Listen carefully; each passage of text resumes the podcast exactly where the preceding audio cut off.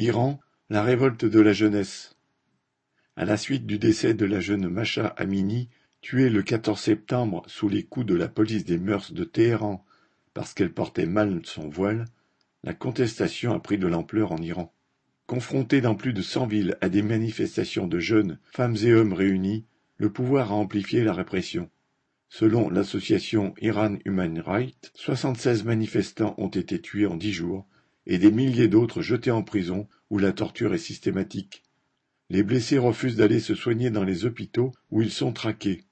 Mais les appels à ne montrer aucune pitié et à ne pas épargner les criminels, lancés par les proches de l'ayatollah Ali Khamenei, le guide suprême de la République islamique d'Iran, n'ont pas arrêté la jeunesse. Ainsi des manifestants s'affirment prêts à mourir pour leurs idées. Je me bats, je meurs, je récupère l'Iran.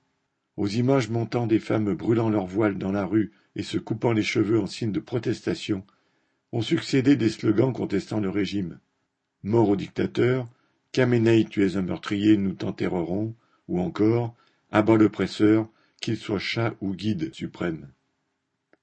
Ces slogans font craindre au régime que la révolte de la jeunesse, partie de milieux petits bourgeois mais qui semble trouver une large sympathie dans le pays, puisse déclencher la révolte de dizaines de millions de travailleurs. Il y a trois ans, en novembre 2019, les classes populaires s'étaient mobilisées contre l'augmentation du prix du carburant et des produits de première nécessité.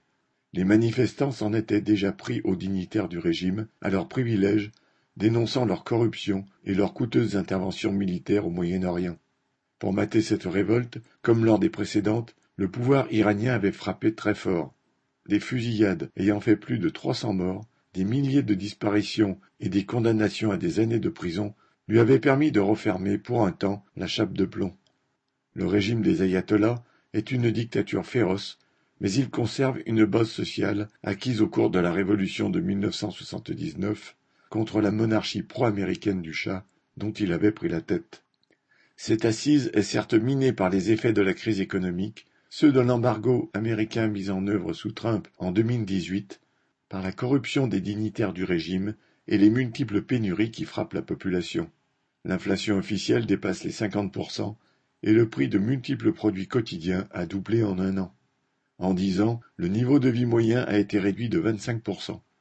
Si les plus pauvres ont trinqué en premier, d'autres catégories sociales ne s'en sortent plus. Ainsi, un enseignant du primaire gagne l'équivalent de 250 euros par mois, quand le moindre logement à Téhéran en coûte 125. Cet appauvrissement avait poussé des milliers d'enseignants, organisés en dehors des syndicats officiels dans un conseil de coordination des enseignants, à faire grève pendant plusieurs mois, fin 2021 et début 2022. Comme toujours, le régime a brisé le mouvement en arrêtant lors des manifestations du 1er mai plusieurs militants en vue, dont certains ont été libérés après une grève de la faim. D'autres travailleurs dans le secteur pétrolier ou dans l'industrie sucrière ont mené des luttes ces dernières années pour obtenir des augmentations, le paiement des arriérés de salaire ou leur embauche. La répression et la nécessité de s'organiser en dehors des organisations officielles que le régime a mises en place dans les entreprises transforment très vite ces grèves économiques en combats politiques. Pour que la révolte courageuse de la jeunesse iranienne réussisse à faire tomber le régime des ayatollahs, elle devra déboucher sur celle de toutes les classes populaires.